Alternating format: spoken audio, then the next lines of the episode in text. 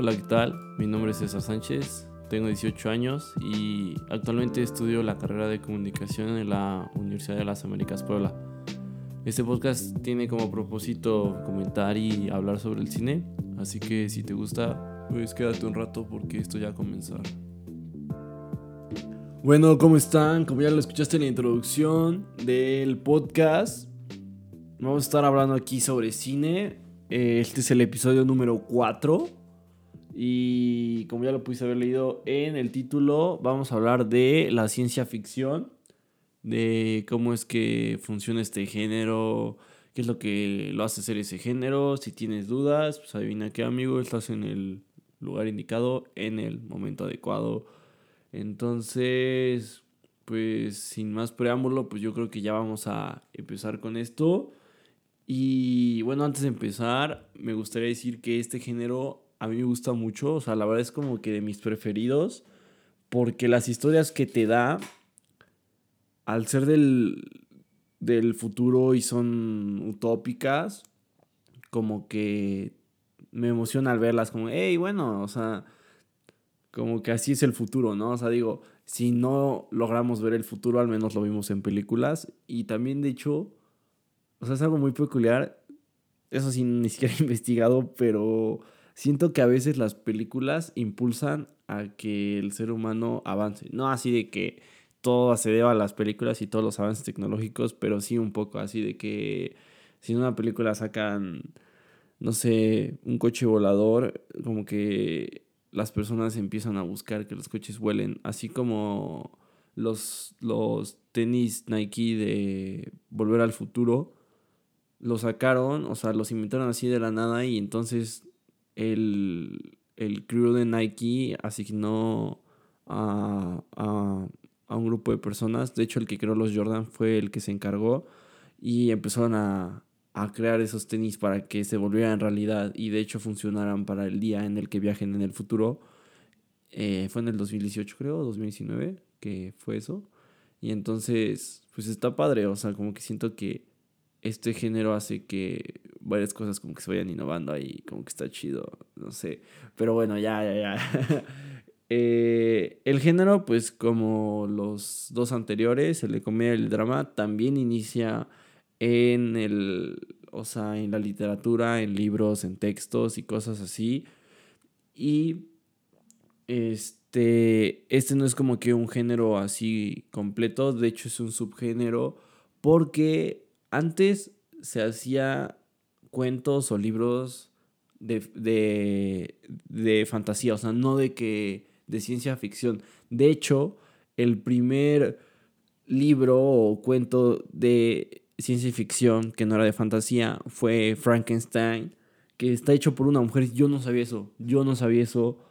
O sea, Frankenstein está hecho por una mujer. Me sorprende porque nunca lo han dicho, o sea, y, lo, o sea, y como que lo deberían decir, ¿no? O sea, de hecho dicen autor, ¿no? Yo nunca he escuchado a alguien que diga autora. Ahí estamos mal. Deberíamos cambiar ahí eso. Pero es una, es una chava de 20 años la que crea la historia y a partir de ahí nace Frankenstein. Digo, ella tiene de que, no sé, su, su historia de cómo es que lo crea. Estaba con unos amigos, tenían que crear una historia que diera miedo. Entonces ella este, estaba medio metida con esto de lo de que los las descargas eléctricas hacían que el, que el cuerpo se moviera y entonces así es como nace Frankenstein. Y de ahí ya empiezan a salir más historias porque de hecho es el primer libro que incluye a los científicos porque antes era fantasía, sí, no sé, dragones, hadas eh, y cosas así. Y lo que tiene ese libro es que ya como que se narran los científicos y cómo es que lo que lograron que Frankenstein cobrara vida.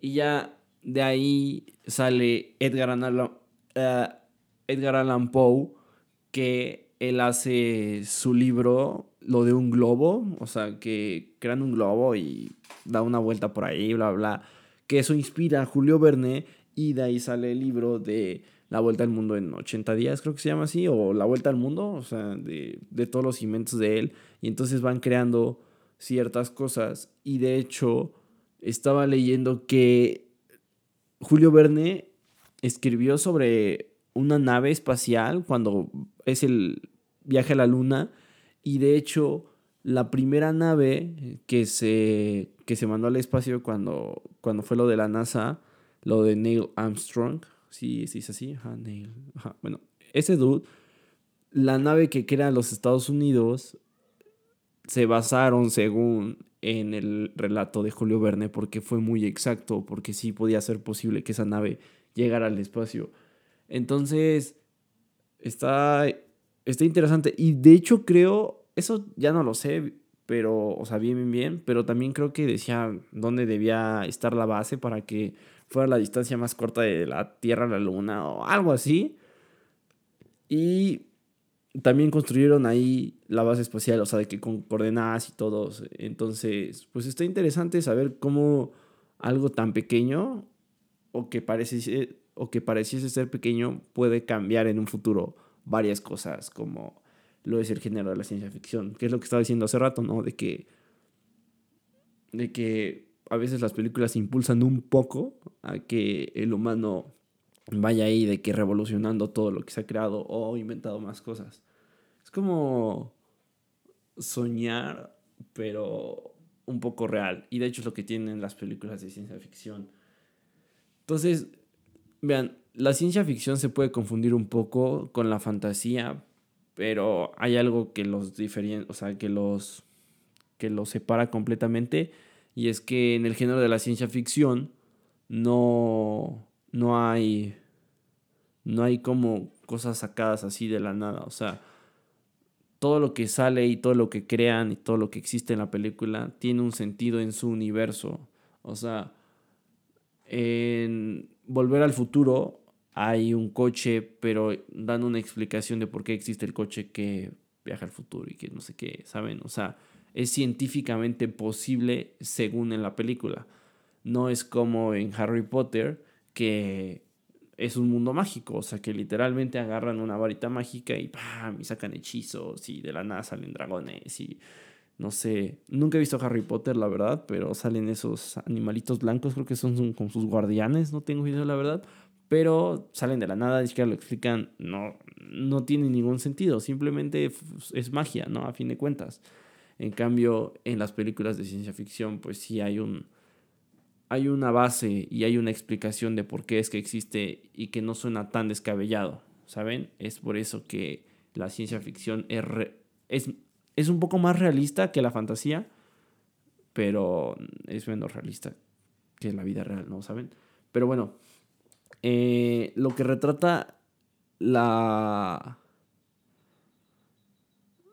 La ciencia ficción es que son los logros del ser humano. Y de hecho, en la mayoría de las películas, el ser humano juega a ser Dios. Y esto se refiere a que intenta crear todo lo que no le lo que evita que le vaya mal o cosas así.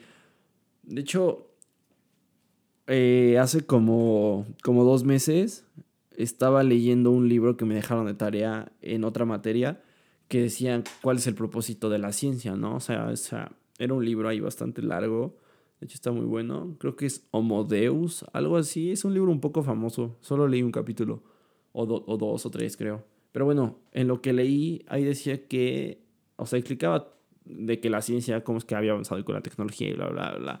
Pero el propósito de la ciencia, a fin de cuentas, además de que siempre se está refutando, que eso ya es otra cosa, pero es darle la vida eterna al ser humano. O sea, que el propósito de la ciencia es que seamos inmortales. Y como que, digo, cuando estaba leyendo como que sí me impactó y dije, wow, ¿qué onda? O sea, oye, pues sí, ¿no? O sea, literalmente es el propósito. O sea, que nunca, nunca, nunca se acabe la vida, ¿no? O sea, de cualquier persona. Y en las películas lo podemos ver que siempre estamos buscando revivir y vivir para siempre, que ha sido un, un deseo humano desde que, no sé, somos conscientes, creo que, no, no sé, nadie quiere venir. Bueno, sin entrar en temas de esos de, de la muerte, en las películas pues podemos eso, pues podemos ver que, que, que el humano quiere hacer todo y quiere ser inmortal, quiere ser mejor, siempre quiere estar en el futuro, quiere tener más cosas más, más rápidas, más nuevas, más padres, más innovadoras. Y lo curioso es que en la mayoría de las películas todo se sale de control y no se puede y no se puede controlar, como en Jurassic Park o Jurassic World, que es la trilogía nueva que están sacando ahí dicen, no, pues sí, o sea, de hecho ahí hacen el comentario de que los, de que los seres humanos no son Dios para decir quién vive y quién no vive con los dinosaurios y por qué les vamos a volver a dar vida. Y pues ya saben cómo termina, ¿no? O sea, los dinosaurios escapan, matan, miles de personas se comen a un buen, este, toman la isla, unos los matan, tienen que dejar la isla, en otras películas matan a los dinosaurios, X o Y, se sale de control. Y eso no siempre pasa, pero casi siempre en las películas de ciencia ficción hay un descontrol porque como es nuevo, pues no se tiene un historial de cómo manejar esa nueva tecnología, ¿no? También como en la película de la mosca, ahí podemos ver que, o sea, que es este, que se está teletransportando y de la nada se teletransporta y se mete una mosca en el otro lado. Ah, ya, se está tomando agua, pero sí, que, que ahí él se vuelve una mosca y se hace ahí una mutación medio rara y bla, bla, bla, bla, bla. Entonces ahí podemos ver que se sale de control las cosas, ¿no? O sea, y luego hay otras películas en las que la, ciencia ficción llega a salvar el mundo. Pero no son muy comunes, la verdad, esas películas casi, casi no son populares. Porque siempre nos gusta ir a ver al cine como cosas que, que pues, no sé, que no sucederían y que nos gustaría que sucedieran. Pero bueno. Este. Entonces, eso es como que lo básico de la ciencia ficción. Si quieres hacer algo así, tienes que, o tiene que estar fundamentado en la ciencia o que en tu mundo funcione. ¿Saben? Ahorita vamos a hablar más de eso, como de lo que se puede y lo que no se puede hacer en la ciencia ficción. Pero bueno, una vez que ya dijiste que si te vas a aventar a hacer este, este cortometraje filme o no sé si estás estudiando tu examen, eh, necesitas que, o sea, forzosamente como estas características, o sea, en la ciencia ficción debe haber tecnología, o sea, fuerzas, o sea, fuerzas, fuerzas.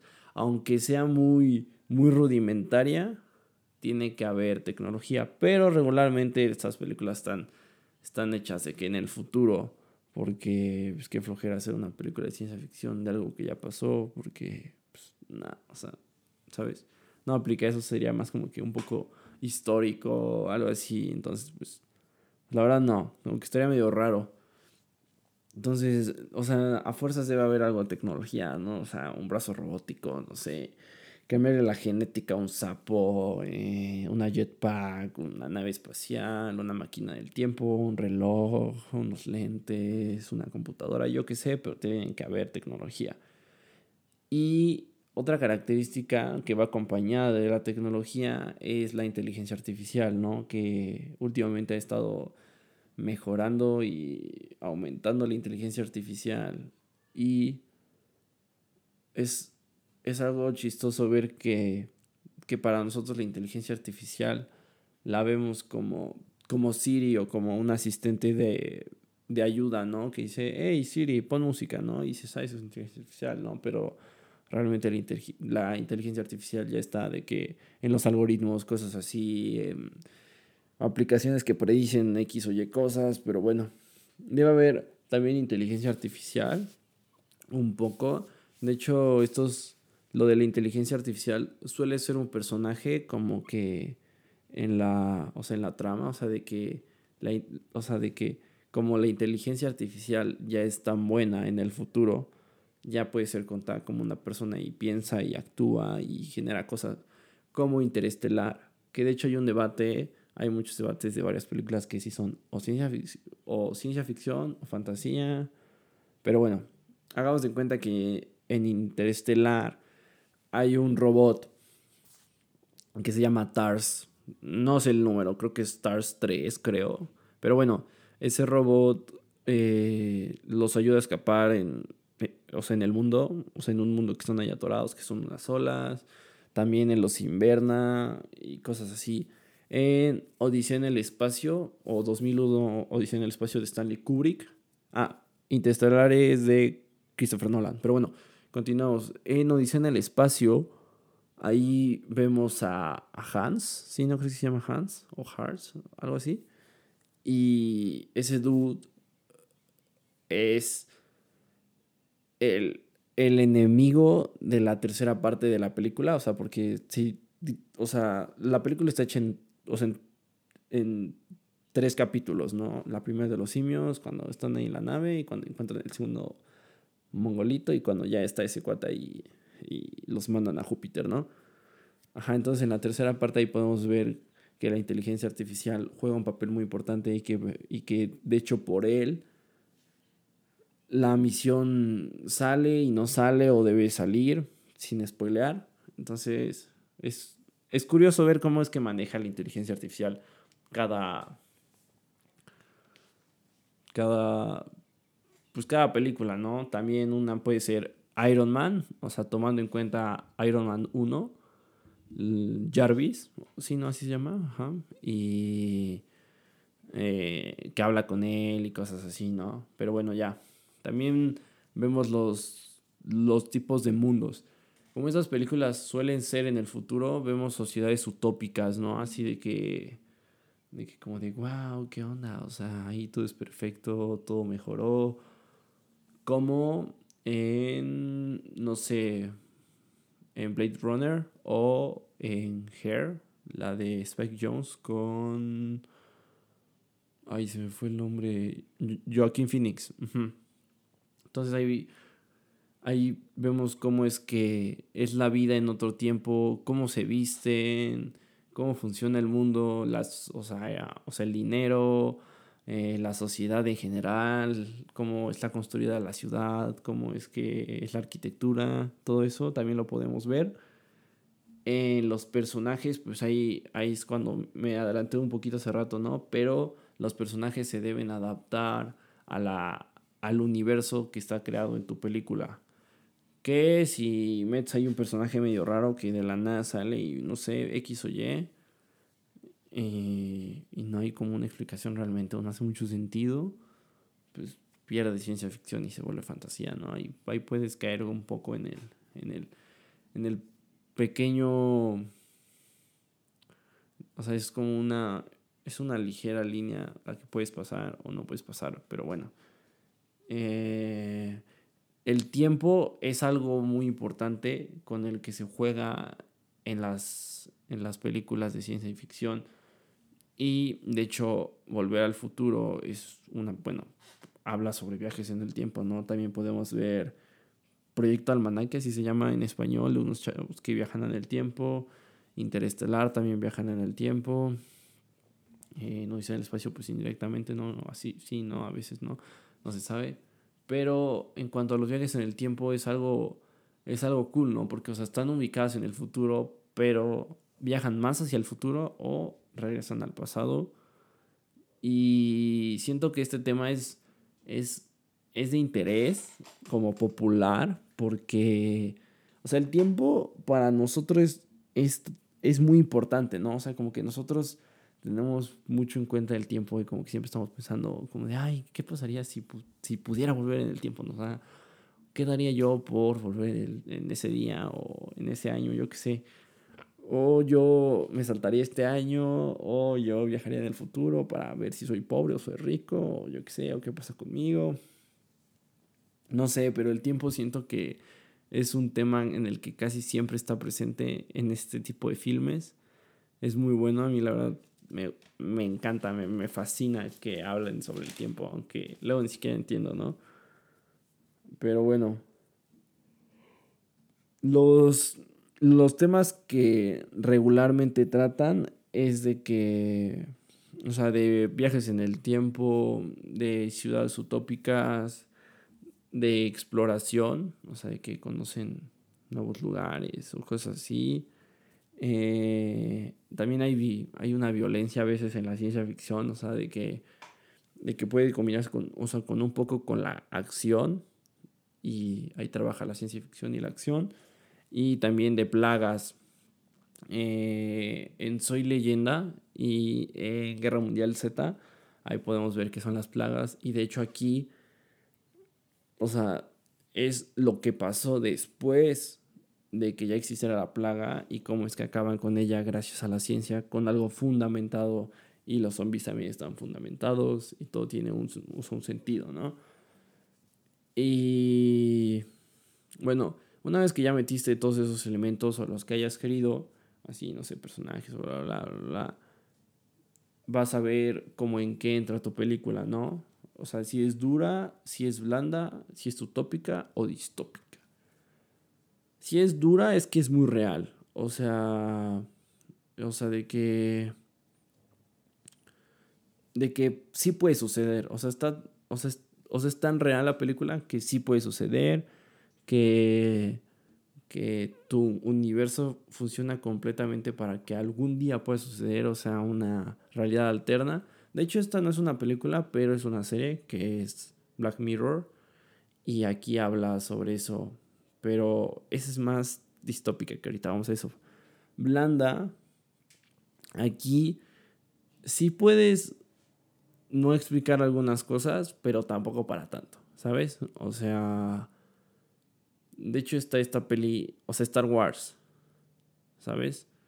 O sea, en Star Wars todo cuadra porque te dicen que es, en es un, lugar muy, muy, muy, muy, muy lejano y que ya han pasado muchísimos años, ¿no? Entonces, como, eh, maybe sí, maybe no.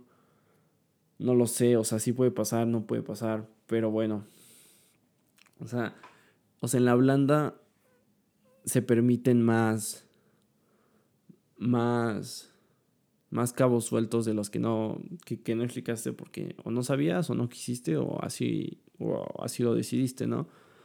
Y luego vamos a la, a la utópica, ¿no? Que es donde todo está perfecto. Yo creo que un ejemplo ahí sería Hair. Hair es una película donde todo está perfecto. Es el futuro este, pues no hay contaminación en la película, no se ve nada de eso, o sea, todo está bonito, no, no, pues no dice nada, ¿no? O sea, la sociedad funciona chido. Y distópico, ahí entra Wally, la, la película de Disney, ahí, ahí es distópico porque habla de que pues, el mundo se fue al diablo, de que no recogimos la basura, se contaminó, tuvimos que evacuar. Y vamos a la parte distópica, que en la parte distópica yo creo que el mejor ejemplo es Black Mirror, porque en Black Mirror podemos ver que, o sea, o sea, en el futuro, que tampoco es tan lejano, o sea, el futuro no tiene que ser como en 50 años o 100 años. En Black Mirror es, o sea, son historias que podrían pasar mañana, pero a la vez no, porque tampoco estamos, no sentimos que nuestra sociedad esté tan hacia allá. Pero lo que caracteriza a Black Mirror es de que la tecnología nos va a dar en la torre. O sea, no a todos, pero a muchos sí, y varios van a ser víctimas de esto. Hay varios capítulos que me encantan, que son buenísimos. De hecho, yo soy fan de la serie. A mí me encanta esa serie. Y no sé, el, el más común, y espero no, no spoilearlos, es el de la chava, o sea, en el futuro, según la sociedad, se rige por los likes. O sea, que la moneda son los likes. O sea, que el dinero es likes. Así como likes, likes, likes, likes, likes. Algo así, algo así funciona. Y la morra empieza a perder popularidad porque empieza a ser ella y no le empieza a quedar bien a muchas personas. Entonces, como que todo se va así hacia abajo y termina súper mal el capítulo, ¿no? Y todos como de, wow, qué onda, no sé qué. Igual creo que el primer capítulo es sobre. sobre un cerdo. Eh, secuestran a la hija de un gobernador o de un presidente, no tengo idea, la verdad. Y les van diciendo como de, hey, si haces esto, o si no sé qué, o está aquí, o está acá, empiecen a investigar dónde está la chava, con drones, tecnología, así en el futuro. Y le dicen, bueno, ¿sabes qué? Si haces esto en televisión pública, vamos a liberar a la chava, ¿no? O sea, es como, como blackmail, bueno, como extorsión. Y ya, y entonces cuando lo está haciendo en televisión pública, y, o sea, de que todo el mundo se para, ¿no? Es como dice, como, wow, ¿qué onda, no? O sea, lo va a hacer, ¿no? Y, y, y pues van a soltar a la chava, ¿no? Y se da cuenta que, que la chava ya la habían soltado. O sea, como que... O sea, ahí está como que ese interrogante, ¿no? De que si ya habían soltado realmente la chava antes o después de eso. Pero como que no... O sea, porque como todos estaban viendo lo que estaba sucediendo en televisión pública, nadie prestó atención si realmente la chava la habían soltado, no. Pero bueno. La ciencia ficción es un gran género. Eh, es muy, muy bueno. Se apoya mucho de, del CGI también. Pero pues puede ser ahí algo interesante sin CGI ahí con pura historia y con algo X. Digo, Frankenstein se, se escribe en un día para otro. Entonces, pues, si estás pensando en hacer algo así, pues espero que te animes. Es, es, un, es un género muy bueno. Siempre, siempre jala gente, siempre está está innovando cosas. Entonces, pues ya sería todo.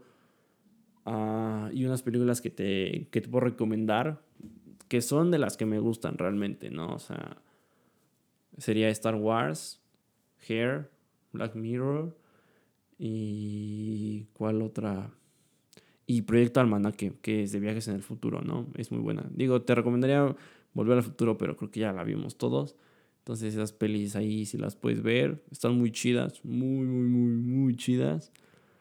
Y pues ya, creo que eso es todo.